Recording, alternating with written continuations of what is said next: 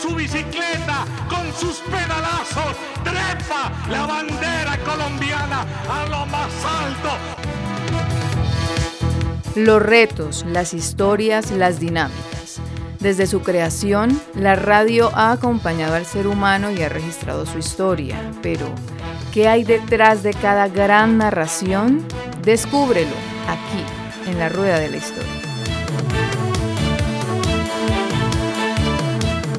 ¿Y ahora qué sigue? ¿Cómo será el futuro del periodismo especializado en ciclismo?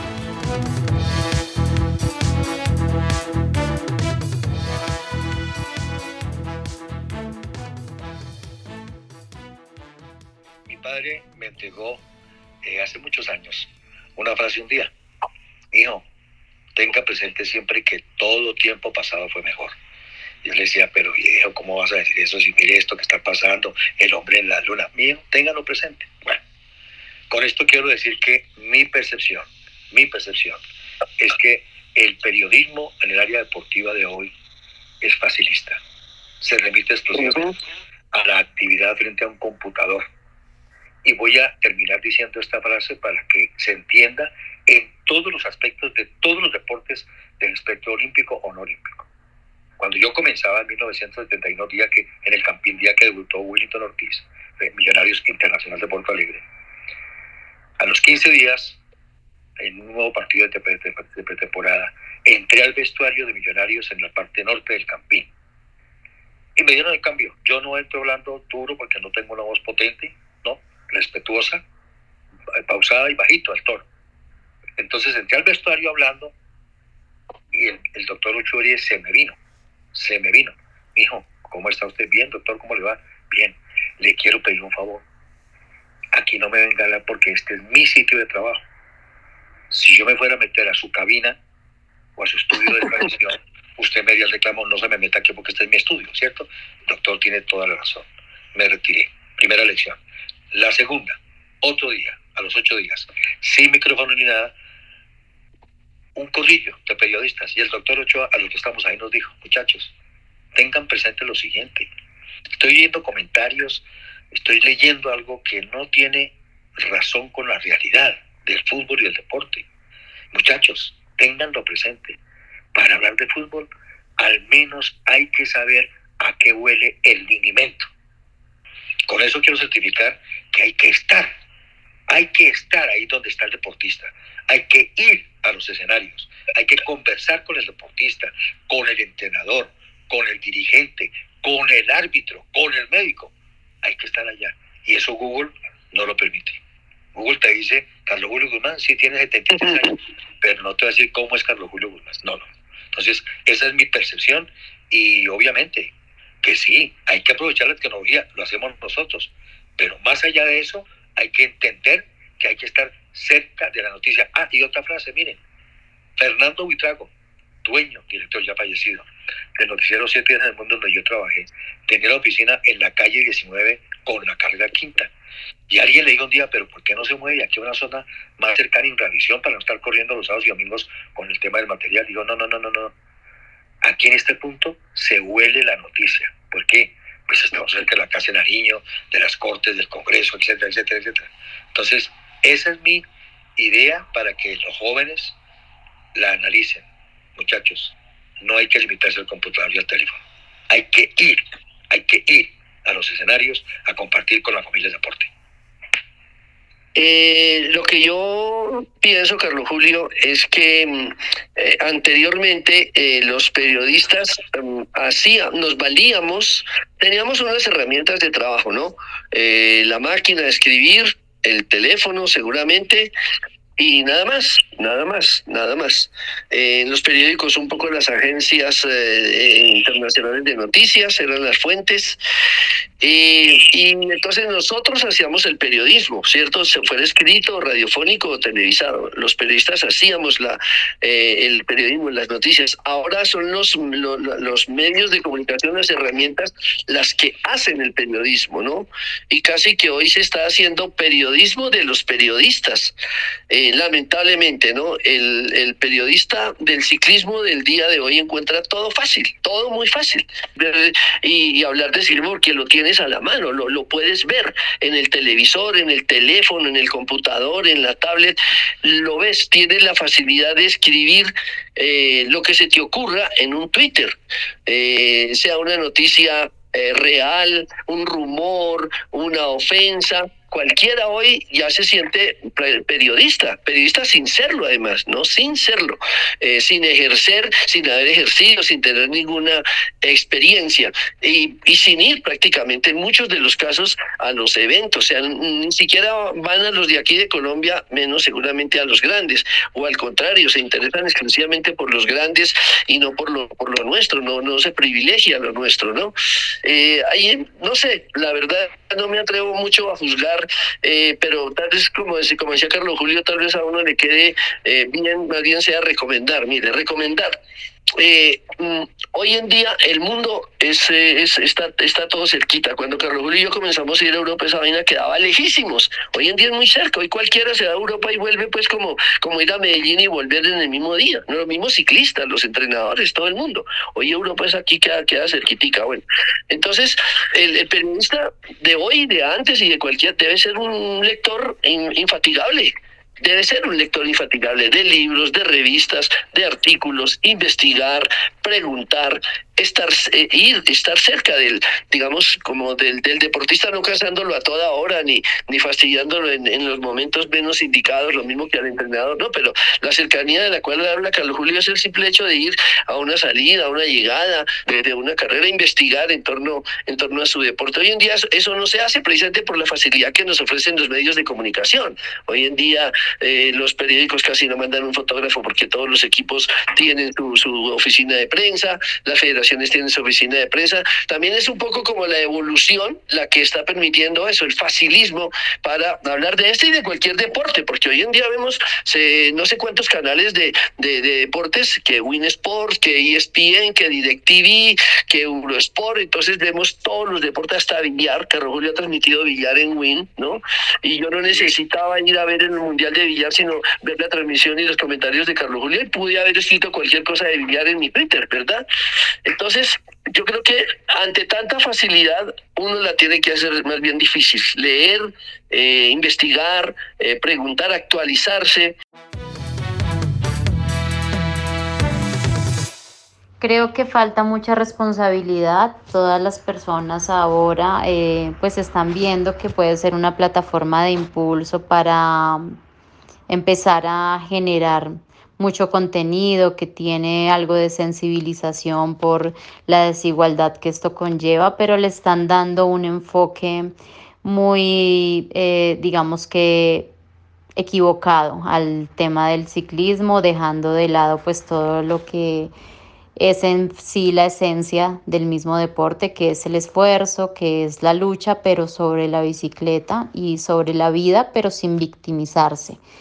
Entonces pienso que para conocer, eh, digamos, eh, y entender lo que está surgiendo en este momento es necesario indagar más, investigar mejor, eh, conocer la historia, cómo se ha construido para poder pues tener en las manos esa gran responsabilidad de hablar con argumentos sobre las situaciones actuales. Entonces, Creo que se ha dado un mal enfoque, por eso especializado como tal no veo que haya una realidad de especialistas que conozcan sobre el tema y que puedan hablar con propiedad. Sin embargo, pues es de mucha, eh, digamos, es, muy bueno que esté pasando que hay muchos eh, periodistas interesados en cubrir carreras de ciclismo, a su vez pese a que no le han dado el enfoque que es, eh, sí se está visibilizando mucho más sobre todo el deporte a nivel femenino.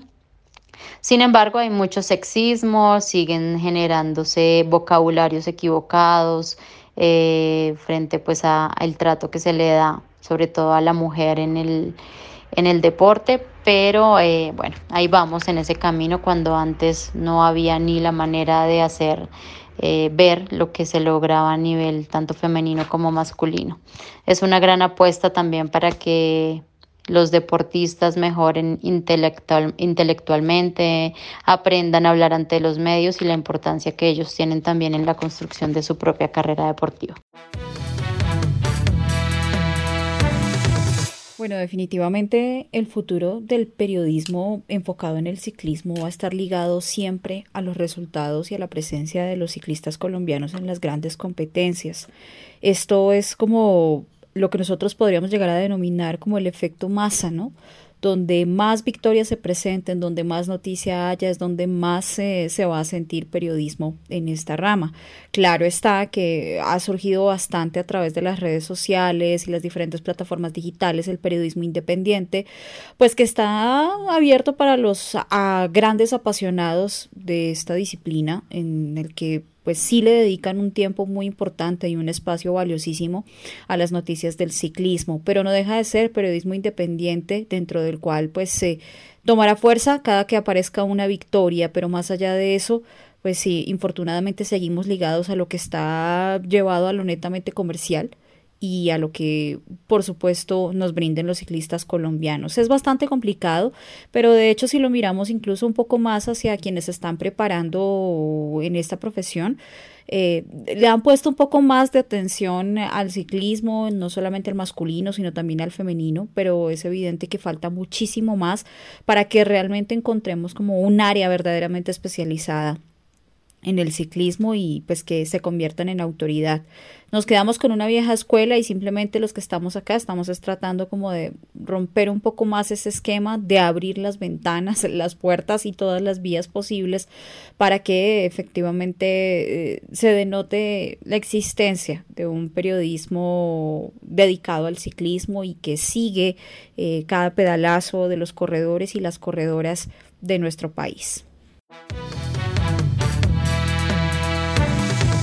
La tendencia es el, contenido bajo demanda y, y esa es, digamos, la, la tendencia actual. Uno, ya es una tendencia que está en crecimiento, mm, en la que la gente elige lo que quiere ver y paga de forma exclusiva por ese contenido. Yo sí creo mm, que ese es el siguiente paso, ese es el paso que viene. Eh, se nota mucho porque ya la mayoría de series, por ejemplo, no van para canales de televisión, sino los propios canales de televisión tienen sus plataformas digitales y ahí van las series que ellos hacen. Eso es porque es donde está el contenido y es donde está, digamos, el siguiente paso de la era digital en cuanto a contenido, diferentes contenidos, ¿no? Ya hay contenido bajo demanda no solo de, de series y ese tipo de entretenimiento, sino también de deportes, de eventos deportivos que se crean exclusivamente para que la gente pague por ver esos contenidos todo se está llevando ese tipo de plataformas y en la era digital es lo mismo, ¿no? Ahora se puede cobrar por, por ingresos, ¿no? Por ejemplo, se puede cobrar en Twitter, se puede cobrar para que la gente ingrese a escuchar un tipo podcast que pueda hacer uno en vivo y se le puede cobrar a la gente la entrada. Entonces, todos esos contenidos bajo demanda, para mí son el siguiente paso. Eh, creo que, que, es donde, donde no va a ser fácil incursionar porque en Internet se viene manejando que todo es muy abierto y los ingresos son por otro motivo diferente pero la gente ya está conectando mucho con el contenido bajo demanda, porque exigen el contenido, exigen la calidad.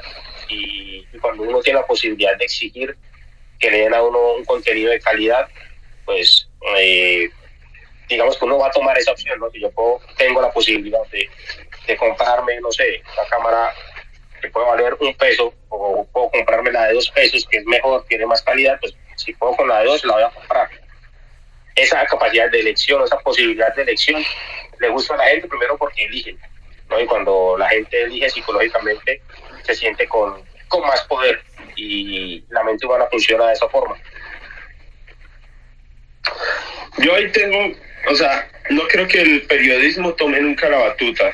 Siempre en cuanto al tipo de formatos y contenidos, pues se va copiando un poco de, de otros nichos, no sé, el del entretenimiento, que sí toman la batuta. Entonces ahora eh, los streams llevan un rato, no tanto, llevan un rato en furor, yo qué sé, tres años puede ser desde la pandemia. Entonces ahora que todo el mundo ve lo que está pasando con los streams, lo que está pasando con Ibai, eh, con la Kings League y todo este tipo de cosas, eh, sobre todo en la plata que se puede hacer conectando con la gente, porque al, al final esto para el periodismo es que es, lo es todo. Yo llevo un mes eh, haciendo streams, lo que es hacer un stream, porque hemos hecho directo en YouTube dos, tres años, pero yo llamo stream a lo que es un just chatting, eh, lo que uno ve en Twitch, bueno, este tipo de contenido de entretenimiento donde se,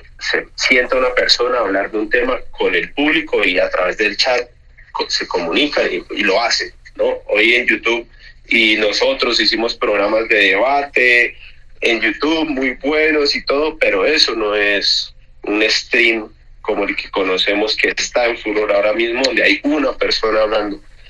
Y al final, eso para el periodismo me parece que sería el sueño. ¿Qué más quiere un periodista que, que tener el poder de hacer el periodismo que le dé la gana sin depender de un jefe en un medio de comunicación, que ese jefe le responderá a otro jefe y ya de pronto ese jefe le responderá a las marcas que pautan y esas marcas tienen intereses. Al final el periodismo siempre sueña con la independencia de no tener ningún conflicto de intereses. Y yo creo que eso de los streams, yo estoy arrancando, pero yo siento, sobre todo si no me va del todo mal, y al menos en el ciclismo, es que no sé cómo anda el fútbol, yo no sé en Twitch eh, o YouTube si hay un montón de gente de fútbol sentándose a hacer directos, hablándole a la gente del chat una persona y haciendo mucha plata.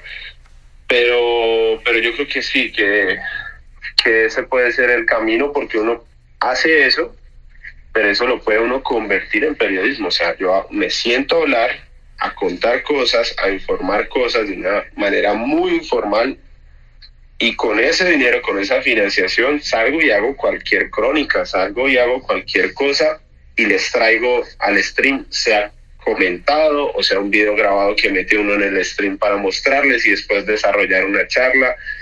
Pero cuando uno logra esa financiación 100% de la audiencia, creo que a nivel periodístico es un grandísimo avance, es un grandísimo y puede ser el fin último del periodismo, que es tener esa independencia, tener el poder de denunciar, de investigar, de plantear cualquier posición, de incomodar, porque no hay ningún conflicto de intereses, no hay, no hay un dinero a, que, a quien obedecer más que el de la gente, y si la gente le está pagando o ganando uno por hacer algo, es por, por lo que uno es, por lo que uno quiere ser. Poder consumir más ciclismo eh, a través de televisión, digamos, que puedan ver más las carreras, se van a cansar, digamos, en la era digital la gente se cansa de las mismas temáticas, de las mismas cosas, y la radio en algún punto sí fue un poco repetitiva en muchos de los temas que tocaba, entonces, ahora que el que está consumiendo las carreras vea ciclismo, consuma ciclismo, va a querer nueva información, va a querer cosas que de pronto no se vean. Entonces, ese trabajo de exprimir al máximo eh, la labor periodística, de conocer a los ciclistas, de conocer las estructuras, de conocer todo lo que eh, engloba el deporte, va a ser clave para entregarle contenidos novedosos a la gente y que no sea solo me quedé con el resultado de que de este podio, esta clasificación, estas camisetas, vimos la carrera y para de contar. No, siempre van a querer más sustancia, van a querer conocer historias personales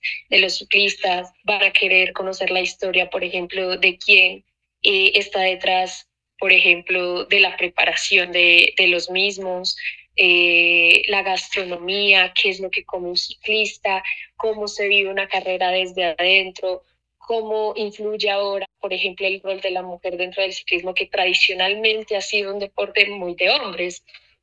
también el cómo contar las historias de sus familias, de cómo ellos viven y sufren también lo que es tomar una decisión de vida como la de ser deportista de alto rendimiento. Entonces es poder sacar historias de todas las aristas posibles y, no solo quedarnos en lo que es la competencia y pare de contar, porque eso va a ser información que a la final no va a valer tanto, por así decirlo. Eh, el Internet ha hecho que la información valga menos y que las historias de vida y las opiniones de las personas valgan más, valgan por encima de la información, lo cual para el periodista puede ser un poco triste porque uno se informa, uno es el que está pendiente de estar actualizado, de tener todos los datos necesarios, pero a la final eso ha perdido valor porque hay, hay bastantes eh, posibilidades de acceder a esos datos a los que accede el periodista. Entonces, va a tener mucho que ver con cómo interpretamos las cosas, cómo interpretamos el deporte, cómo contamos nuevas historias y también cómo le damos sí, ese eh, valor agregado a lo que es eh, producir contenido para lo que es redes sociales, para también la misma televisión que no va a morir nunca, que va a seguir transmitiendo las carreras. yo creo que ese va a ser el reto más, más grande, porque digamos que en algún momento estábamos en, en una zona de confort en la que contar las historias se reducía a eso, a contar tal vez de dónde venía el ciclista, de qué, a qué se dedicaba antes, que su madre lo saluda desde el pueblo mientras él está en competencia, pero ir más allá eh, no lo hacíamos. Digamos que falta un poco más meternos en, en las historias gruesas, en hacer crónicas, en en darle más belleza, aún más belleza a lo que es ese, ese gran deporte. Y retos ya desde lo técnico, pienso que, ya lo mencionamos y es sí el lograr eh, darle una transmisión y entregarle una transmisión de ciclismo entera a cualquier persona desde cualquier parte del mundo, desde cualquier rincón, con solo que tenga mm, unos cuantos datos de celular y, y listo, que sea algo muy, pero muy accesible y que haga también que la industria crezca muchísimo. Muy bien. Eh, ¿por qué, ¿El porqué del, ciclismo en este servidor y por qué el énfasis en el ciclismo? Yo comencé básicamente como narrador de básquetbol. Soy nacido en el norte de Santander y en el país saben que Cúcuta es la capital básquet de Colombia y se ha titulado siempre así. Y el básquetbol era el deporte que más se consumía en la cancha Totornán de la Caldera del Diablo, como le decimos en la ciudad de Cúcuta. Pero después del básquetbol di el paso ser narrador de fútbol y posteriormente de ser narrador de fútbol se me presentó la oportunidad de narrar ciclismo y de tener una tonalidad en el ciclismo y una fonética que era un poco muy parecida a los narradores anteriores, a un Carlos Arturo Roé, a un Darío Álvarez Rodríguez, a un Pastor Londoño, o sea, narradores históricos que habían existido. Pero estoy hablando básicamente de la tonalidad de la voz y del estilo que lo descubre en su momento Ricardo Larcón siendo presidente de Caracol en Colombia. Entonces, el énfasis del ciclismo comienza ahí, pero prácticamente si uno lo hace, le tiene que gustar, porque si no te gusta, entonces no vale la pena no, no sirve para nada.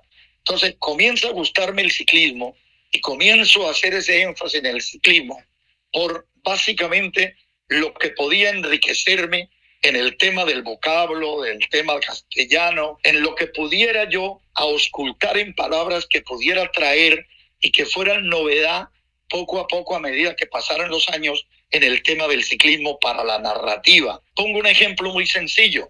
El fútbol se suscribe a 10 palabras y pare de contar. Tira la pelota aquí, saque de banda, saque de portería, toque el portero, pite el árbitro y pare de contar. Todo se desarrolla en un rectángulo de juego y ya no hay más palabras. No hay más. Con esas 5 o 10 palabras eres capaz de narrar y transmitir un partido de fútbol. Una carrera de ciclismo es como que te lancen en la vida a una carretera entre una ciudad, Bogotá y Girardot, te lanzan en la carretera a que tú cuentes por la radio durante cuatro, cinco o seis horas todo lo que tiene que ver con la vuelta y con las historias y las noticias que puede presentar una caída, una fuga, un corte en el lote, quizás un desfallecimiento, una paja, como dicen los ciclistas, entonces una, un sprint de llegada, un paso de volante, un premio de montaña, enriquecer todo eso con palabras, con vocablo, es lo que me maravilló a mí del ciclismo y por eso me quedé en el ciclismo. Todo eso sumado, aprender cómo manejaban los ciclistas su estatura, su medida de bicicleta, su medida del marco, su tensor de la bicicleta, su descarrilador, su doble plato, sus piñones, su absolutamente todo lo que tiene técnicamente una bicicleta, eso comenzó a llamarme mucho la atención y a querer aprender sobre eso, sobre de qué hacían las bicicletas, de qué hacían, de qué hacían cada implemento, cada aro, cada radio, cada tubular, en fin, absolutamente todo lo que es la parte técnica, eso me apasionaba. Entonces, énfasis en el ciclismo se comenzó a hacer por eso y se convirtió para mí en una verdadera pasión, que la vivo, esté transmitiendo o no esté transmitiendo, porque la verdad me encanta estar mirando carreras de ciclismo, escuchar a mis colegas donde yo no pueda estar transmitiendo, escucharlos y poder naturalmente sentirme vivo cada vez que me encuentro además con la familia del ciclismo. Porque créanme decirles esto, la familia del ciclismo es una sola. Cada vez que llegas a una carrera, así dures un año sin verte con esa persona, parece que hubiera estado compartiendo contigo toda la vida, todos los días y que lo estuvieras viviendo en tu casa. La familia del ciclismo es única y debido a eso, básicamente mi pasión también y converge exactamente en la emotividad que puedo tener en determinado momento, sacar palabras de donde a veces ni siquiera las tengo para poder narrar una victoria colombiana en un determinado momento. Pues eh, creo que mm, siempre irán a la par. Eh, la evolución, que es una evolución supremamente rápida, pues irá a la par de manera simultánea con la manera como se va evolucionando. Por eso eh, una de las grandes cosas que tenemos es que eh, somos seres humanos, no somos robóticos. Y eso, esa parte humana es la que le da también otro sabor a las transmisiones eh, deportivas. Porque si no se nos va a volver eso absolutamente pues algo aburrido. estamos hablando, por ejemplo, en estos días que hoy, por ejemplo, los corredores andan con el minicomputador en su bicicleta, mirando los vatios mirando qué sensación, ya no miren sus sensaciones propias, sino las sensaciones que le está entregando la, la, la, mini computadora que tienen en su bicicleta.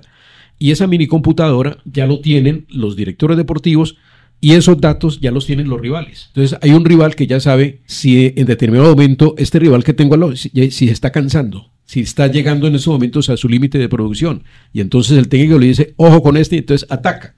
Entonces, esas son cosas que van de, base de la, de la digitalización y son también insumos que nosotros tenemos en las transmisiones, porque ya tenemos también acceso a esa data de saber, por ejemplo, ustedes han visto en las transmisiones, cuando termina un primer tiempo, cuántos kilómetros avanzó un futbolista, eh, qué distancia se cubrió en determinado espacio del, terreno de juego, cosas similares, cuántos disparos al arco.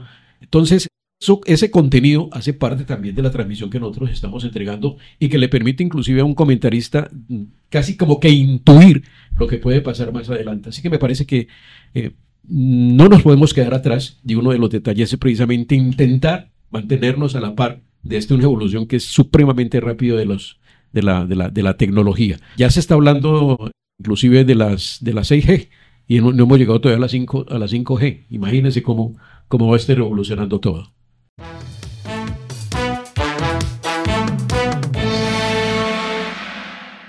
Hola, somos Diana, Gerardo y Juanita, las mentes detrás de este trabajo, en el que hemos viajado por la historia del periodismo especializado en ciclismo. A mí me motivó la producción sonora y lo que con ella se puede transmitir. A mí me motivaron las historias y cómo con ellas se mueven las emociones. Y a mí el periodismo deportivo y los vínculos que éste genera. Queremos agradecer. Yo le agradezco a mi mamá, que fue la primera en creer en mí, por seguirme la corriente desde pequeña e impulsarme a soñar en grande. A Goliat por estar para mí, por estar pendiente de todo, hasta de la pañalera de cuando nací, y ser mucho más que un tío o padrino. A mi abuela por ser un hacha y cuidarme desde siempre, por echarme la buena suerte a mi abuelo por ayudarme en todo, por ser a quien acudo cuando no sé algo y por darme los mejores consejos. A David por permitirme tener tantas experiencias y por presionarme a siempre ser mejor. A Molly por secarme las lágrimas con sus patitas en las noches difíciles.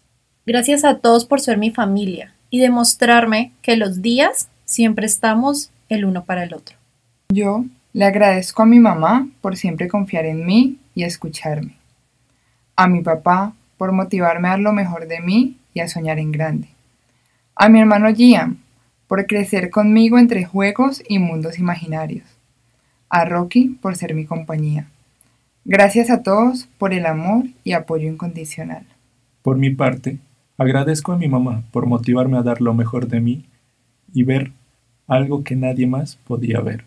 A mi papá por darme las herramientas para conseguir este sueño y darme cariño sin necesidad de palabras. A mis tías por estar pendientes y acompañarme en este lindo proceso. Y a mi abuela Gloria por velar que nada me falte. Gracias a todos a pesar de la distancia.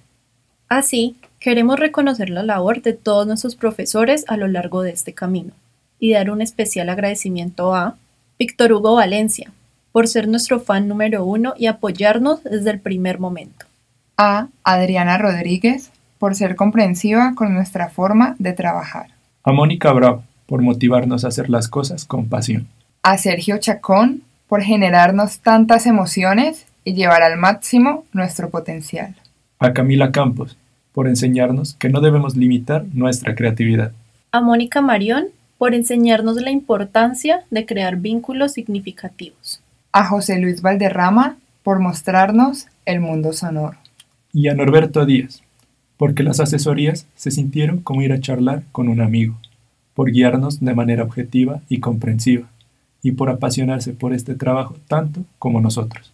Igualmente, agradecemos al equipo del Laboratorio de Comunicación, en especial Beto, Pipe y Diego, por su ayuda y disposición incluso en horarios no curriculares.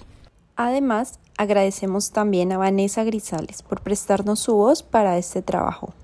Y a todos los participantes, Jairo Chávez, Héctor Urrego, Carlos Julio Guzmán, Laura Lozano, Laura Ruiz, Félix Sierra, Eddie Jacome, Lina Bonilla y Alfredo Castro por prestarnos su voz, historias y experiencias personales. Finalmente, les agradecemos a todos los que han llegado hasta aquí, por haber escuchado este podcast que ha sido producido desde el amor, la pasión y la dedicación.